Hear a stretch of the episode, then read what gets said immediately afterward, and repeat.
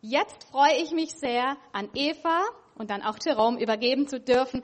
Herz, lasst sie doch nochmal einen ganz warmen Applaus hören und heißt sie herzlich willkommen nochmal.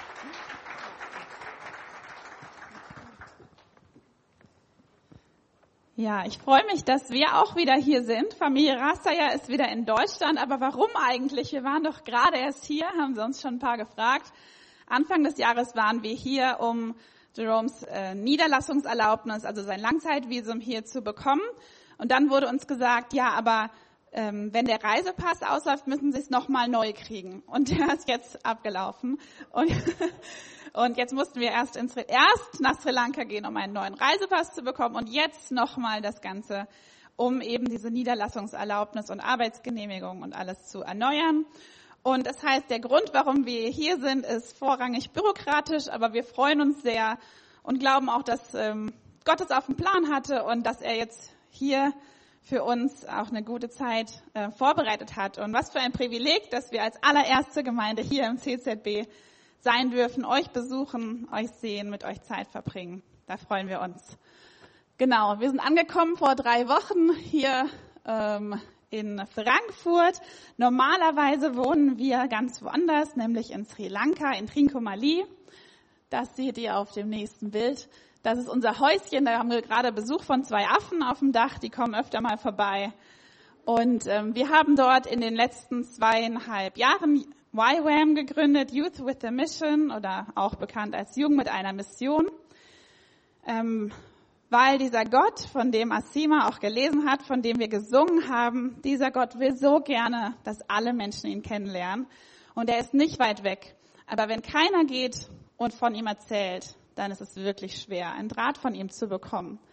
Wir sind nicht allein als Familie dort, ähm, sondern wir haben inzwischen ein ähm, mit uns zusammen sechsköpfiges Team, und äh, gemeinsam schauen, wie, wie wir unsere Zeit einsetzen können, um Gott besser kennenzulernen und ihn bekannt zu machen. Gerade in Zeiten von Corona muss man manchmal mehr Zeit investieren, Gott besser kennenzulernen, sich selber auszurüsten, ähm, selber tiefer in die Bibel einzutauchen, ins Gebet, aber dann auch jede Gelegenheit nutzen, rauszugehen, ihn bekannt zu machen, seine Liebe greifbar zu machen für die Menschen. Wir haben ähm, eine, ah, wir haben viel Zeit investiert in Schulungen. Letztes Jahr hatten wir eine Jüngerschaftsschule, von der ist noch das Bild. Wir wollten unbedingt dieses Jahr ähm, ab August oder September wieder eine machen, hatten das so auf dem Herzen und haben alles dafür vorbereitet. Aber genau in der Woche, als es losgehen sollte, kam ein sechswöchiger Lockdown und damit meinen wir nicht, dass die Kinos zu sind, sondern dass man nicht mehr aus dem Haus gehen darf. Und das war ein großer Frust erstmal, mit dem wir so klarkommen mussten, aber wir haben entdeckt, dass Gott sich dadurch nicht limitieren lässt. Und wir haben sehr das Internet und vor allem diese Plattform Zoom schätzen gelernt, haben viele, ähm, viele Treffen online gemacht, viele Schulungen, also mehrere Schulungen auch ähm, teilgenommen und angeboten. Ähm, zum Beispiel Seelsorge, was ein Thema ist, das in Sri Lanka fast unbekannt ist, ähm, haben wir angefangen und haben über 20 Teilnehmer aus sieben oder acht verschiedenen Gemeinden ähm, erreicht, die teilgenommen haben, die gesagt haben, wir möchten für Menschen da sein, zuhören und ihnen helfen, ihre Lasten zu Jesus zu tragen. Wir haben auch äh, Jüngerschaftsseminare online angeboten, wenn schon keine ganze Schulung, sechs Monate am Stück, doch wenigstens Impulse gesetzt. Wie können wir in unserem Alltag, in unserem Umfeld Jesus nachfolgen, mit ihm leben? Und auch ganz spannend, ähm, gerade für unser Team, war ein Seminar, wo es um Persönlichkeit, Gaben und Visionen, persönliche Berufung ging. Und da hat, das hat auch jeder von denen zum ersten Mal gemacht. Ihr habt vielleicht auch so in der, äh, habt ihr auch schon mal gemacht in einem Hauskreis oder hier als Gemeinde. Und da gingen ganz vielen die Augen auf. Also zum Beispiel haben wir bisher nie was mit Sport gemacht, weil Jerome und ich da jetzt keinen Schwerpunkt haben. Aber drei von unseren vier Mitarbeitern haben bei dem Test gemerkt, wir lieben Sport und wir würden am liebsten durch Sport was für Gott und junge Leute machen. Und das hat uns ähm, total berührt und wir haben gesagt, los geht's. Ähm, haben jetzt, sind dabei, das vorzubereiten. Oder ähm, eine junge Frau, die hat so eine Leidenschaft für Bildung, die hat gesagt, ich will mein Leben dafür einsetzen, bedürftigen Kindern ähm, zu helfen, dass sie lernen können, dass sie in der Schule eine Chance haben und dass sie sich, ähm, ja, dass sie nicht einfach hinten runterfallen, wie das ganz oft der Fall ist, sondern dass sie vorwärts kommen können und mit Jesus in der Gesellschaft einen Platz finden. Also es hat sich viel bewegt für uns erstmal innerlich und in unserer Vision und ähm, in unserer Vision als Team. Und wir sind sehr dankbar für diese Zeit, auch wenn es echt anstrengend, wenn man sechs Wochen nicht raus darf. Genau, das nächste Bild. Ähm, durch Corona und durch diesen starken Lockdown ist auch wieder die Not und auch gerade so die, die Mangelernährung und so die wirklich existenzielle Not ganz vieler Familien unerträglich geworden. In Trincomalee, in der Stadt vielleicht nicht so sehr, aber in den ländlichen Bereichen, ähm, ja, da war so viel Hilfe nötig und wir sind Gott so dankbar, dass er uns wieder äh, die Möglichkeit gegeben hat, ganz viele Familien, also etwa, etwa 150 Familien in den letzten ähm, zwei, drei Monaten zu unterstützen mit Nahrungsmittelpaketen, wie wir das auch schon letztes Mal berichtet haben. Und ganz besonders ähm, habt, haben wir aufs Herz bekommen die ähm, christlichen Kindergärtnerinnen, die jetzt seit fast zwei Jahren kein Gehalt bekommen haben, weil die Kindergärten alle zu sind und die Kirche kein Geld hat. Und ähm, die wirklich, wo einige mit uns gesprochen haben und geweint haben und haben gesagt, ja, wenn Corona es hat, dann wir haben doch, wir, wir müssen doch trotzdem leben und sieht Gott das nicht und sieht die Kirche das nicht. Und wir hatten die Gelegenheit, einfach Spenden weiterzugeben, auch durch die Kirche und diese ähm, Frauen und ihre Familien ähm, so ein Stück weit zu versorgen. Jetzt während der letzten drei, vier Monate bis Ende des Jahres läuft das Projekt. Genau. Und vor dem neuen Schuljahr, das im Januar beginnt, wo hoffentlich die Schulen und Kindergärten auch wieder normal laufen, vielleicht, hoffentlich, eventuell, wollen wir auch wieder bedürftige Kinder ausrüsten mit ähm, Schulmaterial, wie wir das letztes Jahr gemacht haben, mit Schulranzen, Büchern, ähm, Heften, Stiften und dadurch nicht nur die Kinder erreichen und ihnen helfen, sondern die Familien erreichen, weil was hilft uns alle Hilfe? Was hilft uns Brot für einen Tag oder Reis wenn wir den Reis des Lebens nicht haben, wenn wir das Brot des Lebens nicht haben. Und das geht für uns immer zusammen. Auch ein wichtiges Standbein von unserem Dienst ist ein inzwischen gut etablierter Jugenddienst. Einer läuft sogar persönlich ohne Masken. Guckt euch das an, das ist Wahnsinn. Ähm, wir treffen uns immer, wenn es erlaubt ist.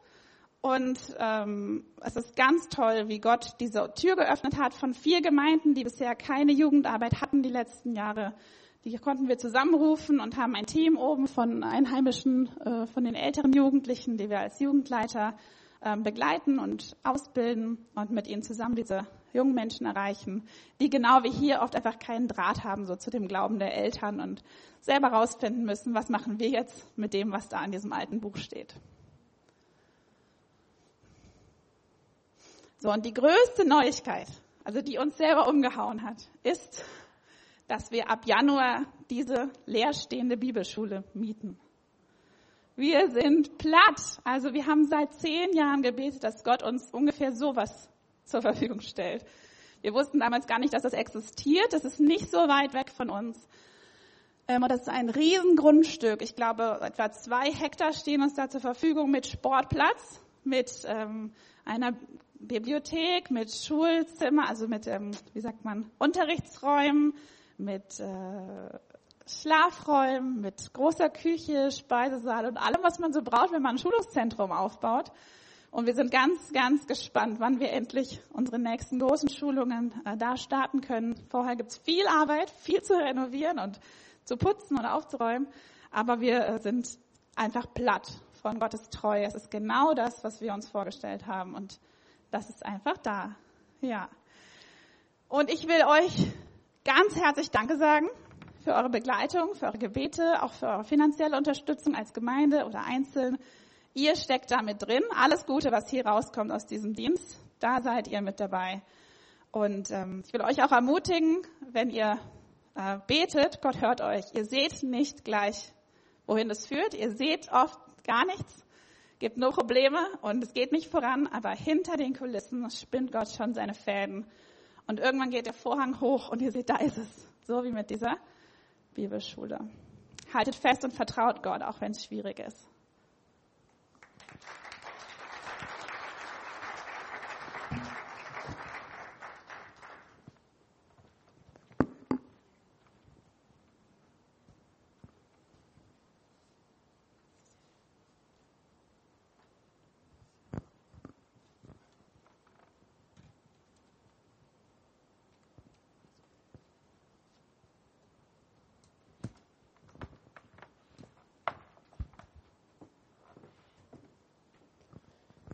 Ich freue mich sehr, hier zu sein und euch alle zu sehen. Es ist total schön. Ja, danke nochmal für die Einladung. Ich bete noch mit uns. Vater, wir danken dir für diesen Gottesdienst. Danke, dass du hier bist. Danke für deine Gegenwart. Herr, wir bitten dich, dass du jetzt zu uns redest, dass wir von dir hören. Ja, danke für dein Wort. Danke, dass du ein redender Gott bist. Amen.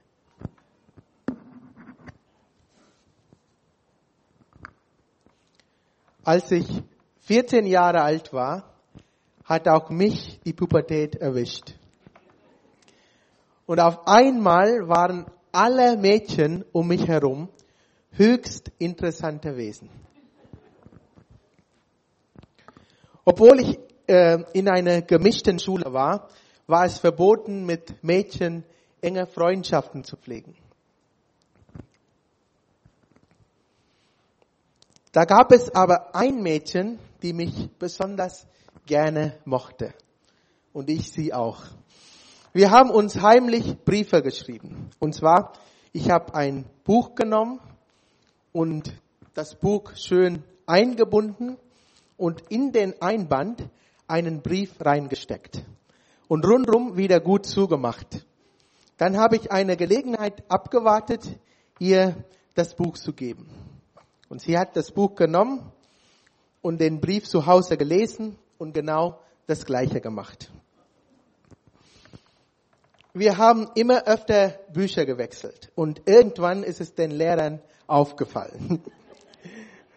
Der Brief wurde entdeckt und plötzlich sollten alle Schultaschen durchgesucht werden. Alle haben Ärger bekommen. Mein Brief hat also viel Unruhe ausgelöst. Im Alten Testament hat auch jemanden einen Brief geschrieben. Der hat auch viel Unruhe ausgelöst. Der Schreiber hieß nicht Jerome, sondern Jeremia. Er hat auch keinen Liebesbrief geschrieben, sondern einen Brief im Auftrag von Gott. Gott hat das Volk Israel auserwählt, ihm zu folgen und für ihn in dieser Welt ein Zeugnis zu sein. Aber oft wollten sie nicht auf Gottes Wegen gehen und haben Gott die kalte Schulter gezeigt. Gott musste sie erziehen und immer wieder strafen.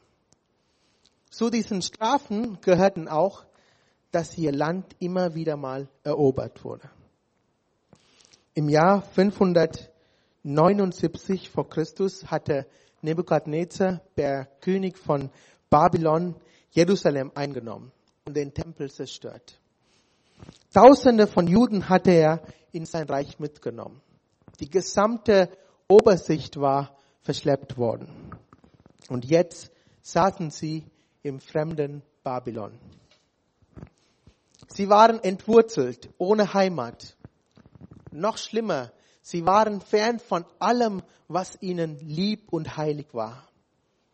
Sie waren allein auf unheiligem, fremdem Boden. Sie waren in Babylon. Das war mehr als nur eine große fremde Stadt. Babylon, das war der Inbegriff für großen menschlichen Wahn, für Militärmacht und, und, und Unmoral. Babylon war ein Ort der Gottlosigkeit und der Gottesferne.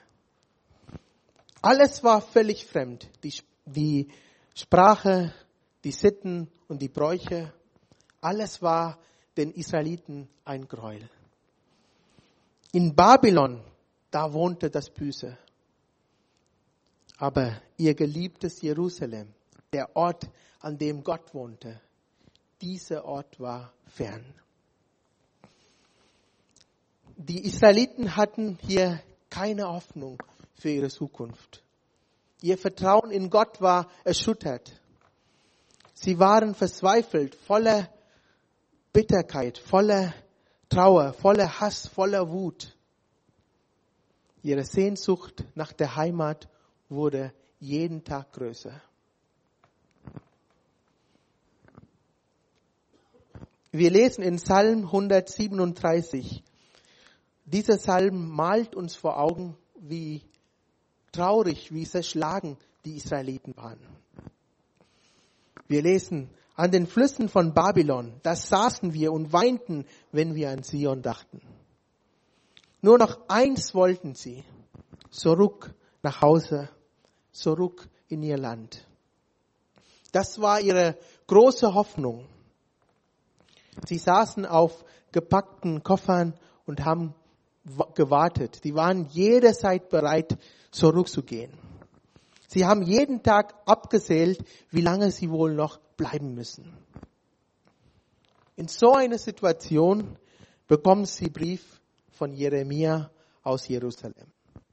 Vielleicht haben sie gedacht, da kommen gute Nachrichten. Der Prophet wird bestimmt sagen, dass wir bald nach Hause gehen dürfen. Aber Jeremias Botschaft war genau das Gegenteil. Beim Lesen Jeremias Briefes sind sie fast vom Stuhl gefallen. Die Botschaft war, ihr werdet nicht nach Hause gehen, sondern 70 Jahre hier in Babylon bleiben. 70 Jahre in Babylon bleiben. Was für eine Nachricht.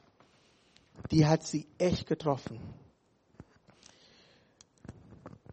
Das bedeutet ja, dass keiner von den Weggeschleppten jemals wieder nach Hause gehen würde.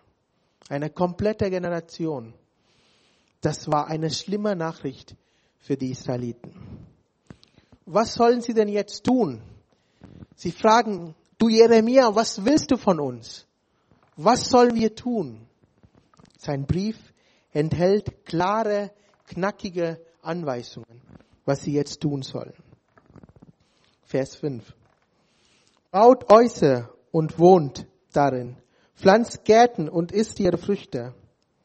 Nehmt Frauen und zeugt Söhne und Töchter. Nehmt Frauen für eure Söhne und eure Töchter gebt Männern, damit die Söhne und Töchter gebären, damit ihr euch dort vermehrt, nicht vermindert. Gott sagt, sie sollen dort in der Ferne, in der Fremde so leben, als wäre es ihre Heimat. Sie sollen richtig ankommen.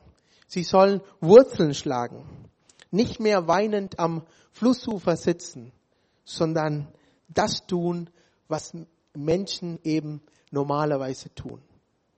Häuser bauen, Äcker bebauen und ernten. Heute würden wir sagen, zur Arbeit gehen, Software entwickeln, Solarzellen bauen, Restaurant oder Hotels eröffnen, und außerdem sollen sie Kinder bekommen und Kindeskinder und das Volk soll trotz der schwierigen Situation wachsen. Wenn wir in einer schlimmen Situation sind, dann wollen wir da so schnell wie möglich raus. Aber manchmal sagt Gott, bleib da, lebe aktiv im Hier und Jetzt, da wo ich dich hingestellt habe. Bleib nicht weinend am Flussufer sitzen, sondern lebe hier und jetzt. Vielleicht fragst du dich auch, wann ist es endlich vorbei? Wann geht das normale, das gute Leben wieder los? Wann wird alles wieder wie vorher? Egal wie lange es dauert. Wir sollen uns einrichten. Wir sollen leben, wir sollen investieren und weiter wachsen. Wir sollen wachsen. Die Anweisungen gehen noch weiter. Vers 7.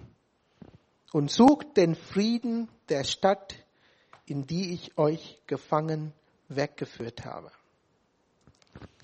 Die Israeliten sollen sich nicht nur um ihr eigenes Wohlergehen kümmern, ihre eigenen Häuser bauen, Äcker bebauen, sondern sich auch für ihre, und zwar für die fremde Stadt einsetzen. Den Frieden, den Shalom der Stadt, der Stadt suchen. Das Wort Shalom hat eine ganz tiefe Bedeutung. Das heißt Heil oder umfassendes Wohlergehen. Die Israeliten hatten eigentlich etwas ganz anderes auf dem Herzen. Die Babylonier waren ihre schlimmsten Feinde.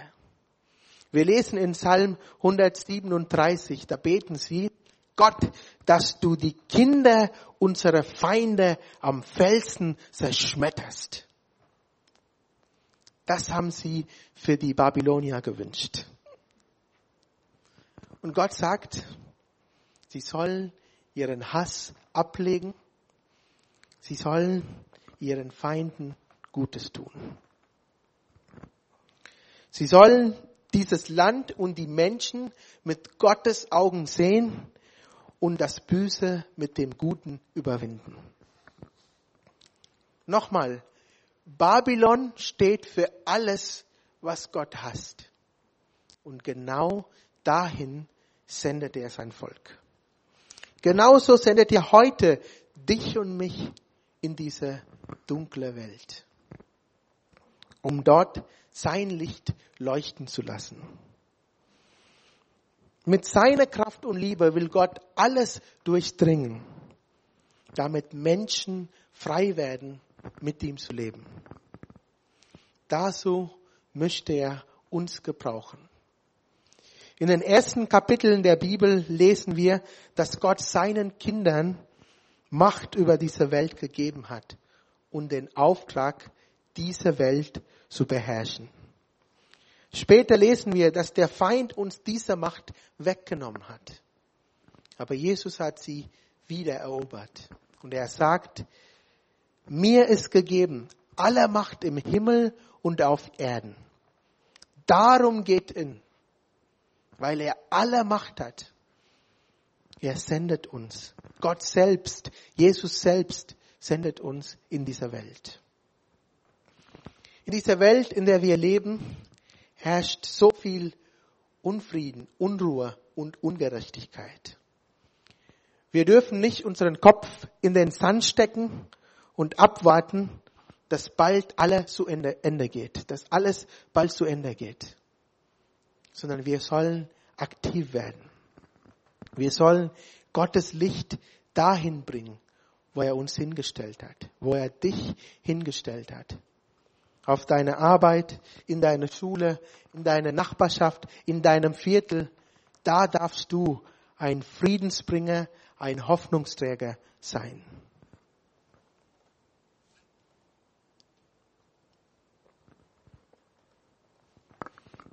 John Wesley hat mal gesagt, tu so viel Gutes, wie du kannst, mit allen Mitteln, die du hast auf alle erdenkliche Weise, an allen möglichen Orten, wenn es, wenn immer es dir möglich ist, so vielen Menschen wie möglich, solange es dir möglich ist. Ich finde es toll, sich für andere Menschen einzusetzen. Es bringt so viel Frieden und ähm, Freude, wenn man Menschen dabei unterstützen kann, ein besseres Leben zu führen. Das Beste, was wir dieser Welt geben können, ist Jesus. Dass Menschen frei werden aus Dunkelheit, Sünde und Schuld. Das ist das Beste, was passieren kann. Und das Schöne ist, Gott macht das nicht an uns vorbei. Er möchte uns dazu gebrauchen. Er macht das nicht an uns vorbei. Er delegiert gerne. Als Christen ziehen wir uns oft zurück und pflegen nur Gemeinschaft untereinander. Wir haben ein buntes, tolles Programm für uns. Wir sind beschäftigt. Wir warten und hoffen, dass die Menschen irgendwie zu uns kommen aber wir sollen zu ihnen gehen. Es ist interessant, wie Jesus das sagt. Jesus sagt, ihr seid das Licht.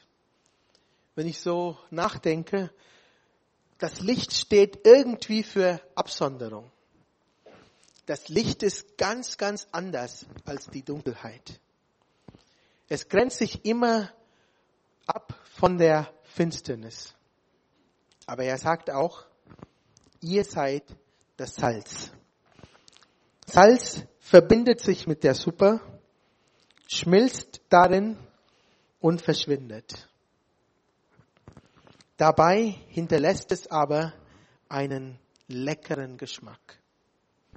Genauso sollen wir in dieser Welt zwar ganz anders sein und hell, leuchten, aber uns trotzdem mutig in die Suppe reinmischen und sie so verändern. Nicht nur das, wir lesen weiter in Jeremias Brief. Und betet für sie, betet für die Stadt zum Herrn, denn ihrem Frieden werdet ihr Frieden haben.